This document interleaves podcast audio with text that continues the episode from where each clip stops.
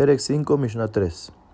A Omer, al Kensiporia Jameja, una persona que dice, ah, por sobre el nido del pájaro llegó tu piedad, y así como te apiadaste de los del pájaro, apiádate también de nosotros.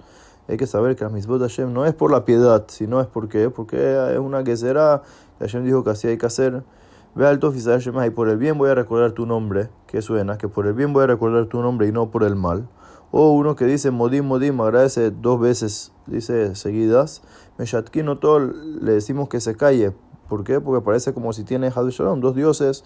Que no, el, el, aquí el, el, factor común es que, que, que no tiene una emuná completa en Akash Baruj A Ober Livneate Babeta, un Hazán que bajó a ser Hazán y se equivocó.